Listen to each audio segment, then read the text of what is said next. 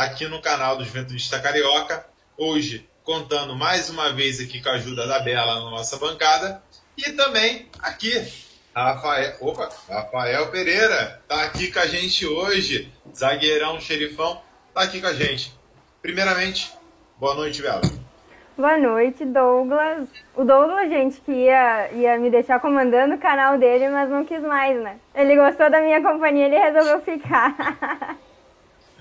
É, eu percebi que esse negócio de entrevista tá um vício, não consigo me afastar aqui do canal. E antes de mais nada, muito boa noite, Rafael Pereira. Seja bem-vindo aqui no canal. É, boa noite, boa noite a, a, todos os ouvintes, a todos ligados. É, primeiramente, queria agradecer ao convite, a você, Douglas, a Bela. É, esperamos bater um papo legal aí e que seja bem agradável.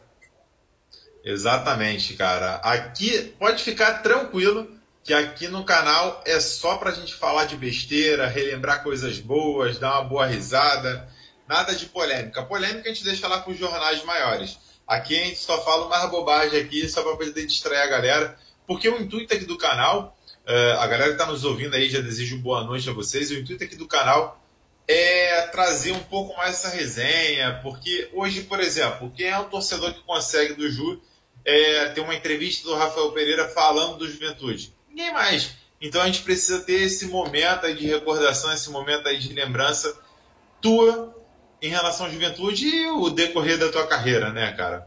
Então, sem mais delongas, vamos trocar nossa ideia agora. Rafael, eu sei que você nasceu no Rio Grande do Sul.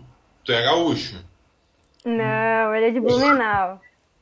Blumenau, cara, olha eu aqui já fazendo, pagando um mico aqui já de cara. Né? Então, Vai lá, vai lá. Já que você sabe as informações, fala esse início aí antes que eu fale mais besteira. Rafa, tu então é nascido em Blumenau e foi revelado pelo Blumenau... Blumenauzense, é isso? Como é que fala não, isso? Eu não, não sei se verdade, eu falei certo. Na verdade, eu nasci em Rio do Sul, que é ao lado de Blumenau. Okay. E os meus pais, eles moraram em Itaióia e eu fui morar para lá, uma cidade bem pequenininha, perto de Rio do Sul. E a minha base ela é do, do Joinville. E me profissionalizei em Joinville e depois disso meu primeiro time foi a Chapecoense em 2005. Eu tive uma passagem pela Chapecoense, depois joguei aqui pelo Juventus de Jaraguá também, aqui de Santa Catarina, e depois eu fui para o Metropolitano, que é de Blumenau. Mas em qual desses que você é, é, estreou de fato como profissional? Na verdade, em Joinville mesmo. Eu me profissionalizei em 2004 e estreiei pela, na época era uma Copa Santa Catarina que tinha, que você disputava a Copa Santa Catarina para daí depois no começo do ano jogar o, o, Campeonato Catarinense, né? Os melhores classificados jogariam o Campeonato Catarinense. E aí depois, em 2005, eu fui jogar o Campeonato Catarinense pela Chapecoense.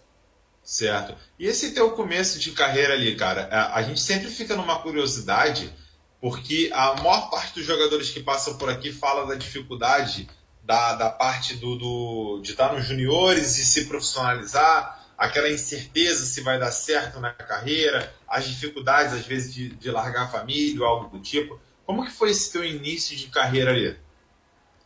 É, bem, na, na verdade é bem, é bem difícil o início, né? Porque por isso que, que muitos garotos, é, na verdade, todo mundo, ah, eu quero ser jogador de futebol, eu quero ser jogador de futebol. Mas aí conforme começam a, a vir as dificuldades, o pessoal começa, opa, acho que não é isso que eu quero, acho que eu não vou ficar longe da minha família, acho que eu não vou passar uhum. por, por, por, certas dificuldades. Porque hoje em dia ainda está tudo um pouco mais fácil. Hoje em dia você tem celular, rede social, hoje se comunica muito mais fácil com, a, com os familiares, né? Antigamente era mais difícil. É, então essa saudade ela, ela apertava mesmo e, e você é, tinha que realmente focar no seu objetivo e no seu sonho de querer ser um grande jogador de futebol, senão você não conseguiria. Exatamente. Vai lá, Bela. Ah, eu, eu, eu, que assim. Deixa pra mim então. Não, não, deixa eu falar então. Se é pra falar, eu vou Pode falar. Lá. Rafa, eu, eu que pedi, o Douglas, assim, ele me disse: escolhe aí uns caras pra eu tentar chamar. E eu vou tentar chamar. E é que passaram pelo Ju ou que estão no Ju agora e que tem a curiosidade de conversar. E tu passou pelo Ju em 2010, né? Foi quando tu chegou. Não... Isso. Deixa eu forçar um pouquinho Cheguei. essa memória. Foi em 2010, che... né? Cheguei em 2010, em abril de 2010. É, eu tinha 7 para 8 anos naquela época. E tu foi o primeiro jogador do Ju que eu aprendi a identificar o nome, o rosto, a posição e o número. Então para mim foi muito marcante.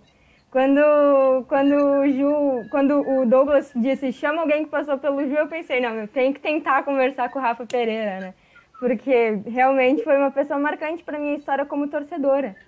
Eu, meu pai escuta muito, era o, é o torcedor, era, né, já que não tá tendo torcida agora, mas é o torcedor que leva o radinho para dentro do estádio e fica escutando. E naquela época ele dizia, ó, oh, escuta comigo para tu aprender quem que é quem.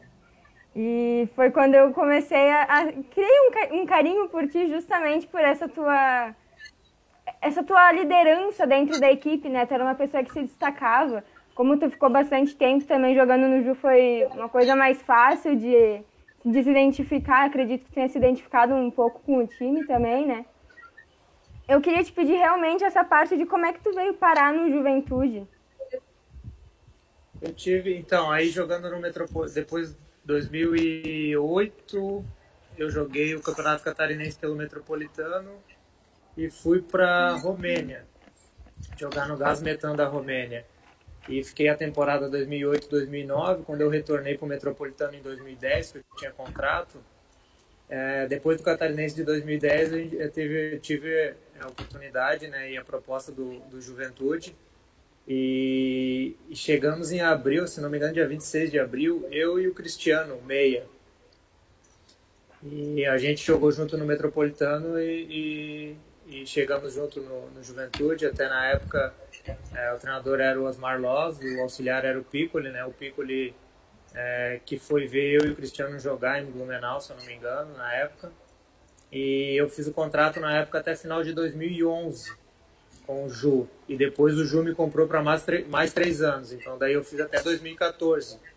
E foi um clube que eu tá, às vezes não tem nem palavras para dizer o quanto, o quanto gosto, o quanto tenho um carinho pelo, pelo Juventude, porque foi na minha carreira, o clube que eu mais tempo fiquei, né? Fiquei quase cinco anos no Juventude, então esse carinho é, é enorme, imenso. É, agora, agora eu vou começar a resenha. O Lucas Argenta, um torcedor do Juventude, na hora que viu a tua a publicação que eu ia fazer uma live contigo, ele me chamou no direct e falou uma história. Ele falou assim, cara, lembra Rafael Pereira? Não sei se ele vai lembrar dessa história, porque isso marcou ele. Ele falou assim, eu tava numa balada, encontrei o Rafael Pereira eu já estava muito mamado e cheguei para Rafael Pereira e falei assim, cara, eu adoro você, você joga muito e eu sabia que seria bom jogador porque na apresentação tu não riu. Zagueiro que é bom não ri na apresentação.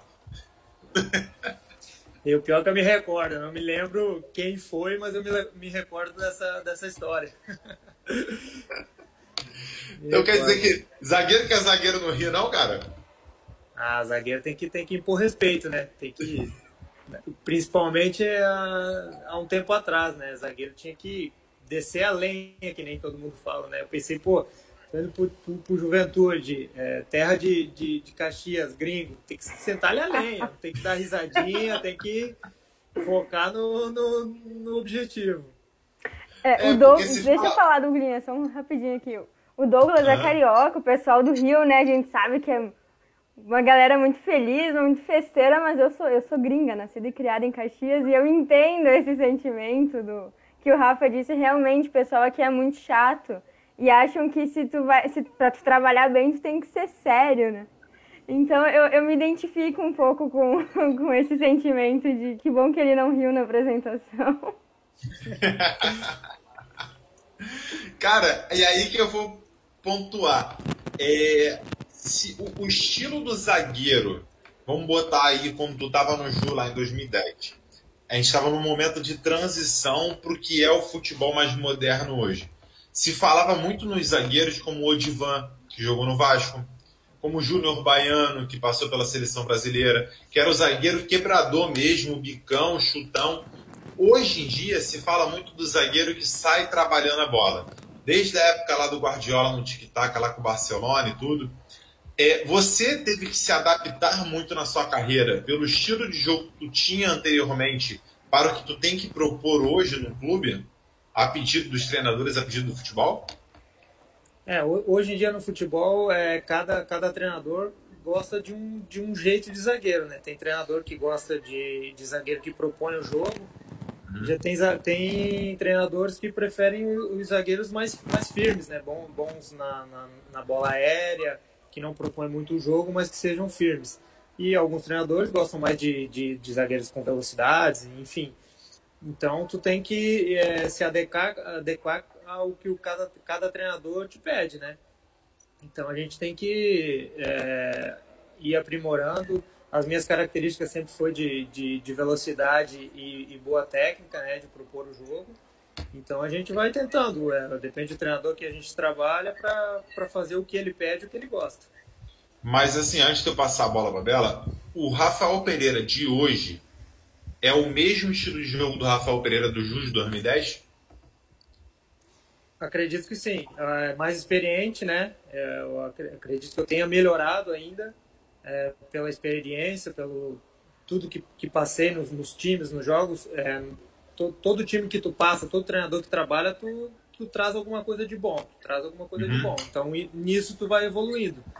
Então eu acredito que, que o Rafael de hoje evoluiu um pouco mais do que era o Rafael de, de 2010, 2011. Certo. O teu estilo de jogo, assim, que tu prefere, é um, um, um, zagueiro mais consistente na linha, na linha defensiva ou tu prefere pegar a bola e sair, sair montando o jogo junto com a equipe?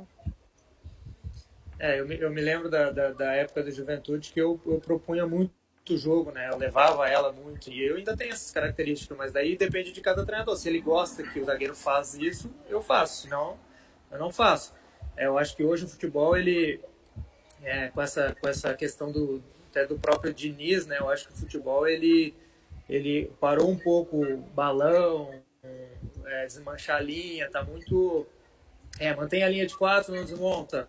É, zagueiro tem que propor jogo, goleiro tem que propor jogo. Então, Acho que ele evoluiu bastante o futebol hoje do que era oito anos atrás, enfim. É, isso é muito nítido, até quando a gente observa, por exemplo, o Juventude de hoje. No confronto ontem, ontem contra o Caxias, a gente vê muito o, o, o Rafael Foster, o Kleberson ou o Vitor, que depois entrou, eles saem para jogar. Isso lá no pintado do, da temporada passada com, com o Marquinhos hoje em dia. Acho, inclusive, que a gente precisava muito de um zagueiro pela esquerda o Rafael Pereira cairia muito bem nesse esquema tático. Mas, enfim, deixa isso aí em aberto. Né? Então, assim, Rafael, falando lá do Ju, lá daquela Série D, olha lá. Hoje a gente está conversando em 2021, o Ju na Série A. Mas a gente tinha aquele Ju lá na Série D, aquele sufoco né? Chegamos a passar por momentos em que o Ju não tinha nem divisão. Caraca, quando eu lembro disso aí dá uma nostalgia. E graças a Deus que não é o contrário que a gente está pensando nisso, né? Hoje a gente está na A. Mas aquela série D, obviamente, o Juventude com uma estrutura muito diferente do que é hoje em dia, muito diferente do que é o teu Havaí hoje em dia. É, então a gente tinha alguns jogadores que não tinham muito nome, ainda precisava aparecer para o futebol, mas é muito marcante na minha cabeça o jogo contra o Londrina, que a gente não pode deixar de não falar. Lisca já era o Lisca doido, ele começou a criar aquela fama ali.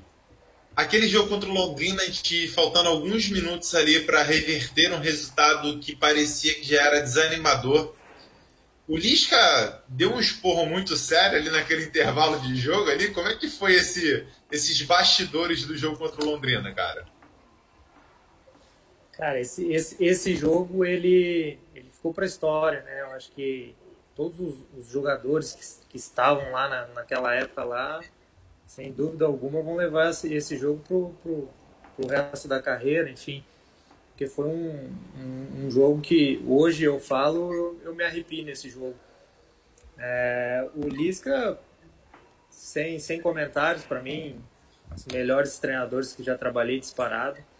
É, e a gente confiava muito nele. A gente sabia que, que era, era injusto a gente ser eliminado é, do jeito que a gente vinha jogando, por tudo que a gente vinha passando. Então, é, o jogo estava controlado, né? O primeiro, o primeiro gol até foi eu que fiz de cabeça, acabou o primeiro tempo 1 a 0 e com, com esse resultado ia, ia para os pênaltis, né? E, e balão do, acho que se não me engano, falecido Danilo ou da zaga, não sei, o, Gerley foi tentar tirar de direita, errou, o Celcinho levou a bola e fez o gol. E aí, naquele momento, é, é desespero, né? Você tem que ir para cima. Tanto que eu acho que o Lisca tirou. Acho que só ficou eu de zagueiro. De, foi, teve um momento que foi assim. de jogador de, de defesa, acho que tinha eu, os laterais, e acho que um volante só. A gente foi para cima, entrou Brenner na época, entrou. E acho que na, naquele desespero, e quando o Papai do Céu pensa, não, vai dar certo foi, foi desse jeito. E, e o time estava muito, muito focado, muito bem treinado. Era uma amizade muito grande que a gente tinha. Até hoje a gente tem um grupo no celular da, da, da daquele time, né, de 2013. É, então aquele jogo ali, ele sem dúvida marcou e vai ficar na história para sempre. O Zulu, o Zulu teve aqui com a gente, ele comentou sobre isso sobre esse grupo do WhatsApp. Eu falei, cara, Zulu, já passa o contato de um monte de gente aí pra gente arrumar várias lives aqui. E eu até aproveito aqui no ar para agradecer o Elias. Elias que me passou o contato do Rafael Pereira. Né? Elias é um cara que eu tenho um carinho gigante também, que passou pelo Ju. E que eu tenho certeza que vai voltar no Ju ainda. Estou perturbando ali o, o Valtim, né? É, mas assim, agradecer e a humildade né, de vocês de poder chegar aqui e trocar essa ideia com a gente, né? Mas vai lá, Bela, quer mandar a pergunta agora ou posso continuar aqui? Não, eu só queria fazer um comentário. Então, o Rafa aí diz que o grupo que, que conseguiu a classificação para a Série C ali em 2013 era um grupo muito unido, unido até hoje. O Elias disse a mesma coisa na live passada sobre o de 2016, que conseguiu o acesso para a Série B. E o Douglas fez uma live do acesso para a Série A ali com o Eltinho, com o Wellington e com o Igor, e eles falaram a mesma coisa, que o grupo era muito unido. É, é visível que quando o Juventude tem sucesso, né, é um sucesso uh, inecomparável, eu diria, o, o grupo é unido. Eu acho que isso é uma querendo ou não, já é uma marca do time, né? Se o grupo tá bem, o time vai bem mesmo que talvez as peças não tenham a, não sejam os maiores destaques do campeonato como foi o ano passado mesmo. O Rafa, acho que pode dizer melhor, o clima no, no vestiário passou por algumas perturbações que refletiram dentro de campo durante aqueles anos ali que o Juventude passou pelas maiores complicações. É, na verdade, é, que, o que a gente batia muito na, na tecla e, e, e, o que mais incomodava né, naquele. Dois, até 2010, não, 2011, 2012, 2013 era a questão financeira do clube, né? Uhum. Então ela, ela, não, ela, ela era muito instável, né? Então a gente é, ficava sempre cobrando e sempre é, tentava vender alguns jogadores, tanto que quando eles conseguiram vender o Alex, na época depois venderam o Ramiro, Foma, o Bressan, esse pessoal tudo pro, pro Grêmio, onde a questão financeira começou a melhorar. E naquele ano de 2013 a gente teve muito, muitos problemas financeiros, né? E o grupo não, não deixou isso, que isso afetasse a gente, né? O Lisca também ajudou muito nisso. Não, vamos, vamos, vamos conseguir o nosso objetivo, depois a gente cobra eles, depois a gente cobra no final tanto que no final, quando a gente conseguiu o objetivo do acesso, teve acho que cinco ou seis atletas que saíram. Né? Eu fui para o esporte, o Diogo Oliveira foi para o Joinville, o Nando foi para o Vitória, se não me engano. Acho que o Jardel também saiu.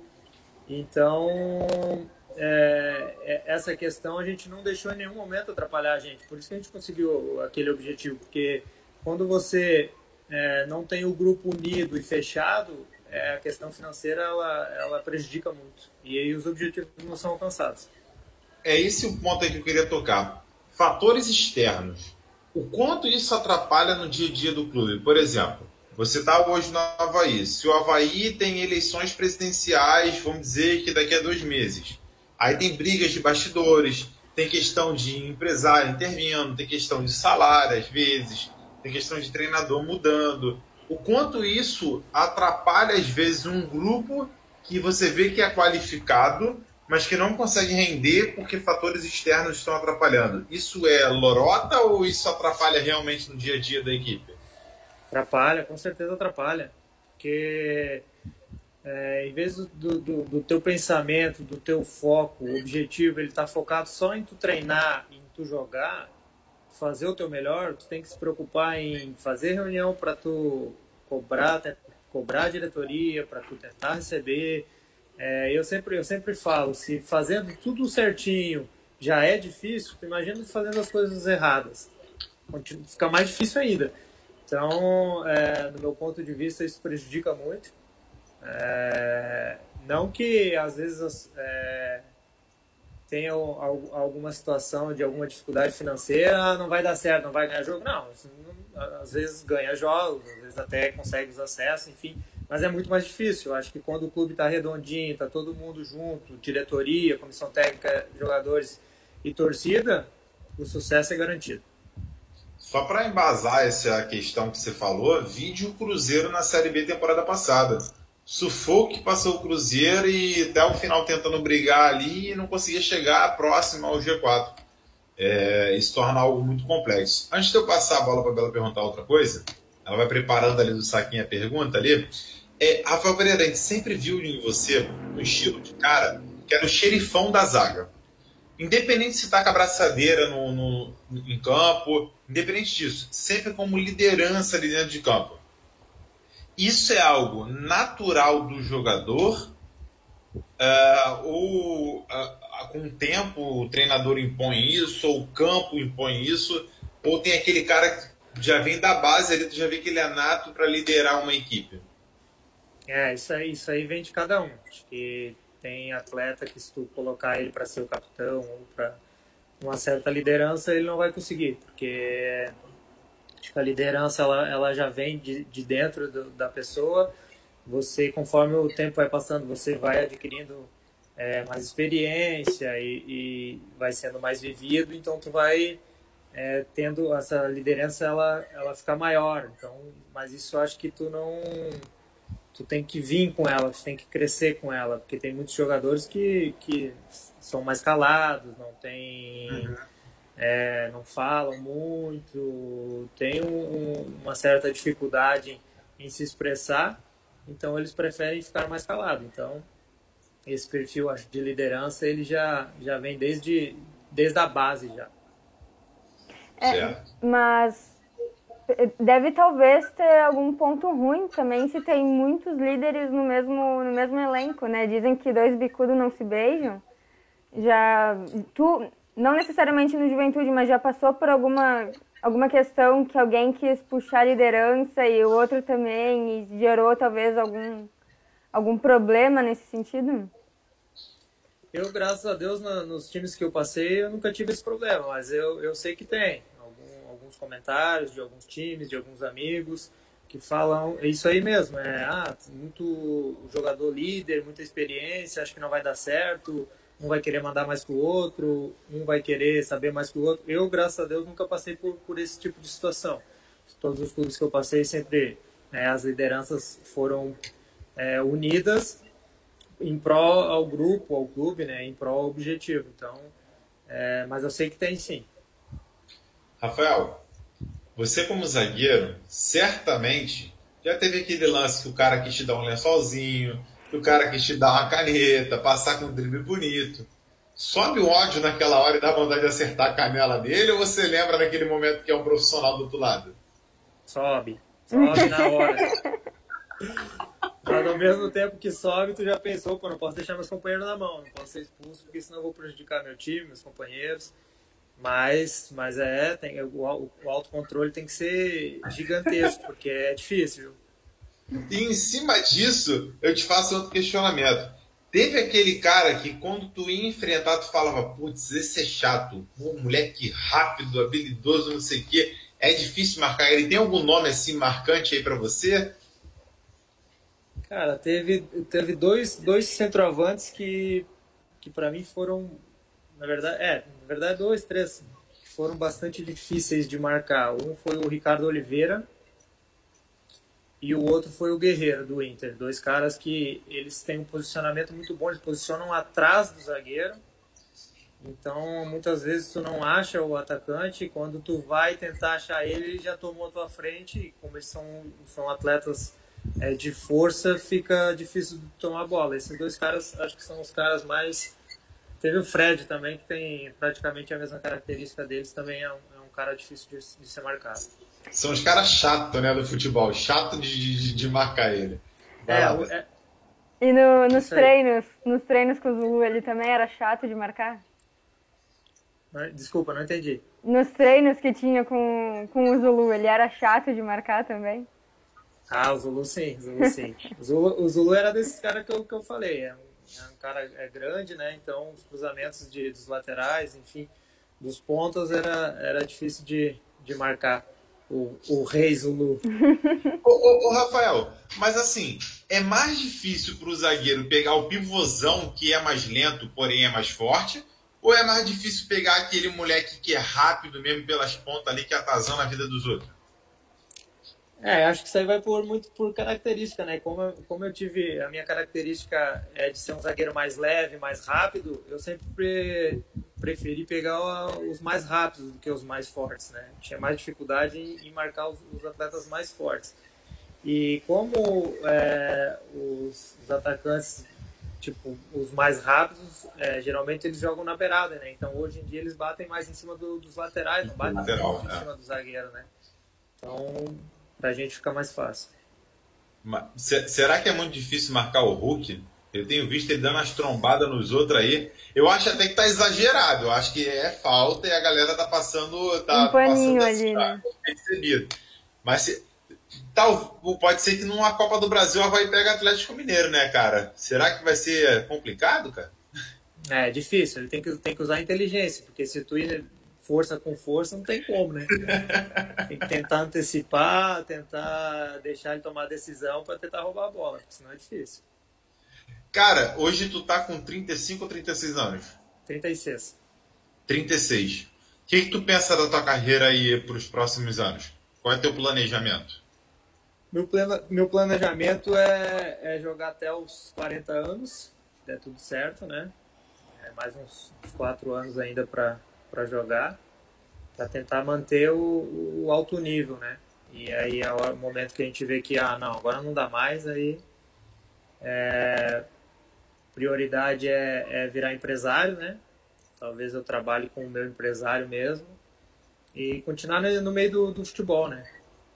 Mas nada de treinador? Nada de esquentar a cabeça como treinador? Não, acredito que não. Acho que treinador não. É, na verdade, quando eu joguei no, aí no Ju em 2010, 2011 com o Humberto, que hoje é o treinador da Chape. Ele sempre falava assim: Ô Rafa, como a gente era muito amigos, né? Era, era não, somos, né? Então ele sempre falava: Eu vou, eu vou ser treinador e tu vai ser meu auxiliar. Eu falava: Não, fechou, vambora. E tá aí, virou treinador, só falta virar auxiliar dele. Aí ele sempre falava, mas antes, antes, de, eu, antes de eu te tu ser meu auxiliar, eu vou, eu vou te treinar. Tu vai trabalhar comigo jogando e depois tu vira meu auxiliar. Eu falei, fechou. Vou ter que dar uma ligada okay. pra ele, né? E, ó, torcida da Havaí vai te matar, tô falando que.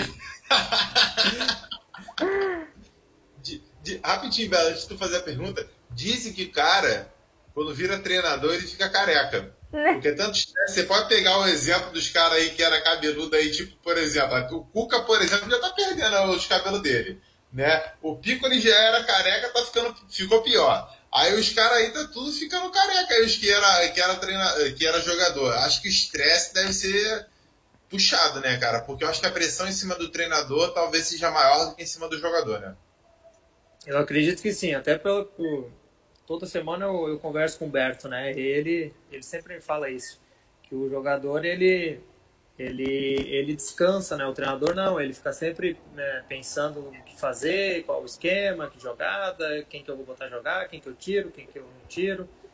Então ele falou que é ele, ele dorme pensando no, no que tem que fazer no próximo dia, treinamentos, o que, que vai, vai ser feito de treinamento. Então eu acho que o estresse é muito maior mesmo.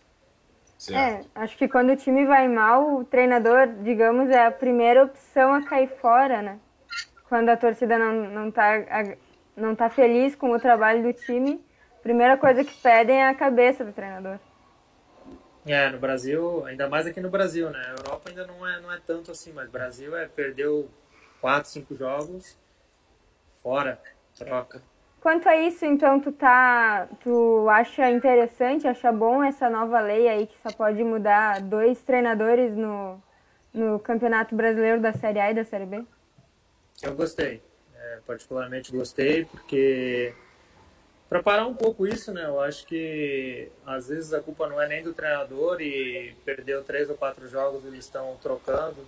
Então acho que isso vai dar uma, uma, uma segurada no, nos treinadores, vão poder fazer uns trabalhos mais, mais longos e eu acho que vai, vai ser melhor. Não só para os treinadores, mas para os jogadores também. Deve ser. É, eu ia, eu ia perguntar. Deve ser horrível para os jogadores ficar com essa troca-troca de, de professor, né? E vai ser bom até para pro, os clubes, eu acho, em questão de financeira, né? né? Porque é. troca, tem as multas rescisórias, então acho que vai ser bom para todo mundo.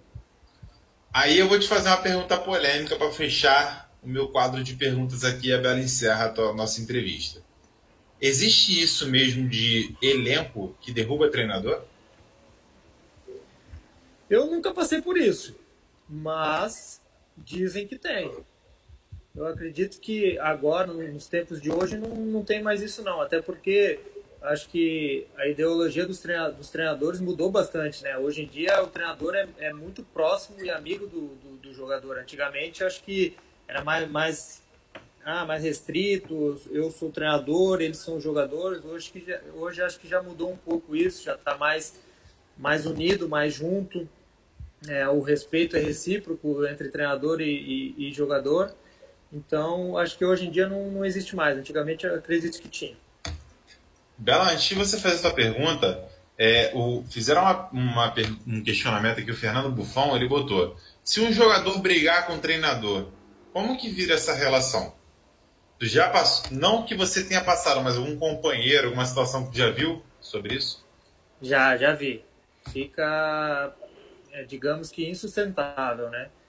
ou o, o atleta ele é afastado e fica treinando separado até a mudança do, do treinador ou até ele arrumar outro clube, mas é, não tem clima. Quando você discute ou briga com o treinador, é, não tem mais clima, porque você, é, tipo, se você passar a mão na cabeça do, do jogador, outro dia ele está treinando normal, é relacionado, é titular, você perde toda a credibilidade com os outros, com os outros atletas. Sim. Então, acho que fica uma, uma situação insustentável. É, ou o atleta sai, ou o treinador mais, mais adiante saia e ele volte a treinar normal e a ser relacionado aos jogos. Certo. Acho que depois dessa o Rafa já não tinha planos para ser treinador, definitivamente desistiu, né?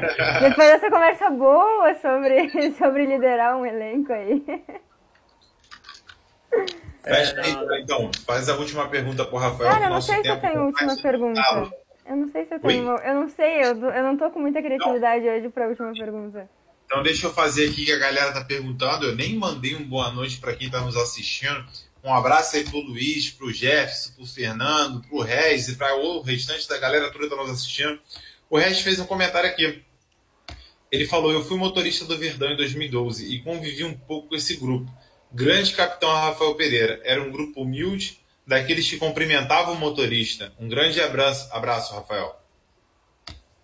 Outro grande abraço, Regis. É, eu acho que isso é uma das coisas mais bonitas que tem no futebol, a humildade é, independente se for quem for, se for o tiozinho que, que corta grama, a tia que lava roupa, ou o presidente, tem que ser tratado todo mundo igual, todo mundo tem que ser cumprimentado, todo mundo tem que, que, que ser visto com, com os mesmos olhos, e porque todo mundo torce pelo, pelo clube que você está jogando, você torce pelo, pelos funcionários, porque todo mundo se dê bem. Eu acho que na vida a gente tem que levar isso, né? A gente tem que torcer para as pessoas é, crescerem na vida, não tem que ficar criticando, falando mal, porque isso só traz coisas ruins para você próprio. Eu penso assim, pelo menos. É, cara, eu, eu acho que tem que ser assim mesmo. Tu tem que cumprimentar desde lá do servente até o, ao chefe e todo mundo igual, independente da função que ele, que ele exerce, né? Todo mundo é ser humano.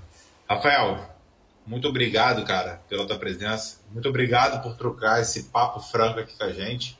É, é, é extremamente interessante isso, pelo menos para mim, acredito que para a Bela também, para os torcedores, poder ouvir esse lado B do jogador, uhum. sem ser aquela entrevista marcada. Ah, o tre... vamos ouvir o que o treinador vai falar e vamos voltar para virar a partida. Ah, o que vale são os três uhum. pontos.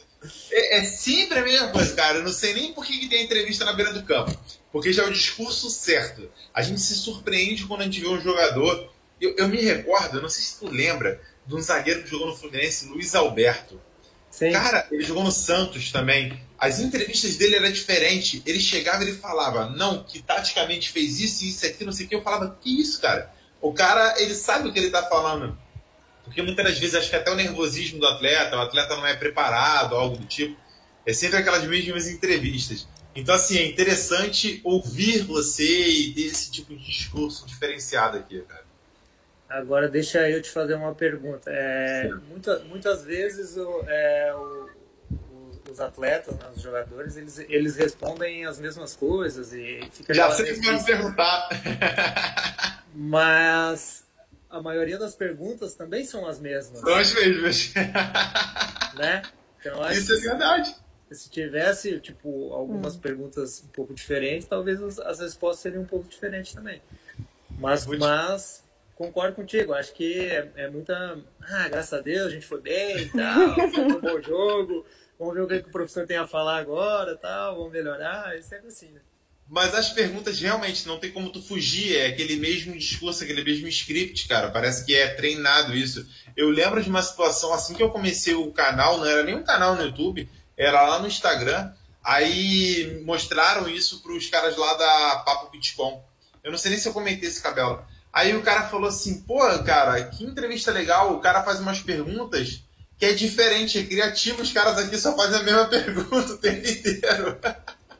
Principalmente na televisão, né? Vamos combinar, principalmente ali na beira do campo, na hora do intervalo, é sempre igual. Mas serve para todo time. É diferente de uma. de um. Ah, da entrevista pós-jogo mesmo. Cara, na beira do, do campo, tu pode pegar qualquer jogador e qualquer jornalista, é a mesma pergunta, a mesma resposta. É impressionante. Isso mesmo, bem isso. Eu fiquei, eu fiquei imaginando entrevistando o Rafael Pereira na beira do campo. O Rafael Pereira tá mal, errou um lance e tal, não sei o quê. Eu chego no intervalo e falo, Rafael Pereira, como é que você tá, cara? Família? Dormiu bem? Pô, tô tá errando bastante aí. O que aconteceu contigo? Acho que seria mais interessante, cara. A cabeça tá boa, a situação financeira do clube tá, tá em dia, tá tudo certo.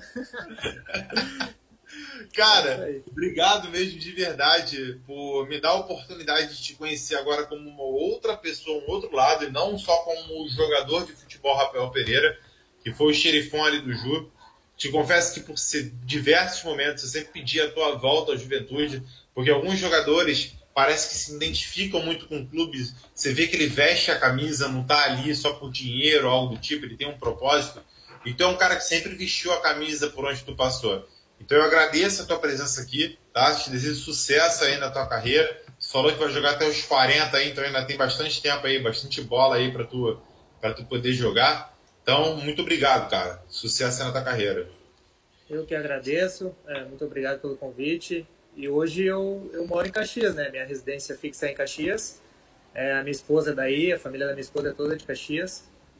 Então, portas abertas, né? Valtinho! Valtinho! Ô, ô, Bela, vamos cortar esse trecho aqui, a gente bota no story e marca o Valtinho. Pode ser. Tu, é, tu é amigo dele, tu é amigo dele. Vou falar assim, ó, tu não sabe o que o Rafael Pereira acabou de me falar. Então, falou isso. Vou mandar pra ele. Bela, dá um bom Rafa, Quero te agradecer de novo aí a oportunidade de conversar contigo. Como falei, tu tem uma, uma parte marcante na minha história como torcedora. Espero de verdade que o Juventude tenha uma história marcante, uma parte marcante na tua história aí como jogador, porque tenho certeza que é recíproco esse carinho, né, entre uh, o jogador e a torcida do clube. Pelo menos as pessoas com quem eu falei que eu ia conversar contigo, todas acharam muito legal, me desejaram boa sorte, uh, lembraram com saudades da, das épocas que te viam vestindo a camisa do Verdão. Então, muito obrigada pela oportunidade. E um bom jogo amanhã, então, vestindo azul, né? Eu falei que tava bem estranho. Um bom jogo amanhã vestindo azul aí pelo, pelo catarinense. Beleza, Bela. Muito obrigado. Obrigado pelo, pelo carinho, pelo espaço. É, só tenho a agradecer a vocês. Juventude no coração sempre. Valeu. Um abração. Valeu, valeu. Um abraço, galera. Valeu. Boa noite. Deixa o seu like, se inscreva no canal e divulga para todo mundo aí. Não deixe isso aqui, não, é. Abandona, não, hein? Vamos lá,